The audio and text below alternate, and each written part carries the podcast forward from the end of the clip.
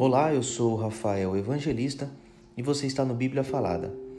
Números, capítulo 17 O bastão de Arão.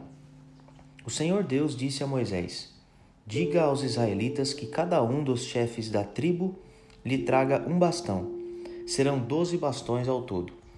Escreva o nome de cada chefe no seu próprio bastão e depois escreva o nome de Arão no bastão que representa a tribo de Levi. Haverá um bastão para cada chefe de tribo. Você colocará os bastões na tenda sagrada, em frente à arca da aliança, onde eu me encontro com vocês. Aí o bastão do homem que eu escolher vai brotar. Assim farei com que parem as reclamações que esses israelitas fazem contra mim.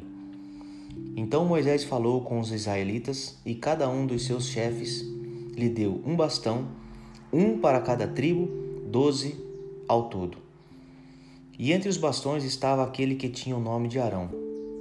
Moisés pôs os bastões na tenda, em frente à arca da aliança de Deus, o Senhor. No dia seguinte, Moisés entrou na tenda e viu que o bastão com o nome de Arão, que representava a tribo de Levi, havia brotado, e tinha brotos, flores e amêndoas maduras. Aí Moisés tirou da presença do Senhor todos os bastões e levou aos israelitas. Eles viram o que havia acontecido e cada chefe pegou seu bastão. O Senhor Deus disse a Moisés: Ponha de novo o bastão com o nome de Arão em frente à arca da aliança. Ele ficará ali como um aviso para os israelitas rebeldes. Assim, eles vão parar de reclamar contra mim e não serão mortos. E Moisés fez como o Senhor havia mandado.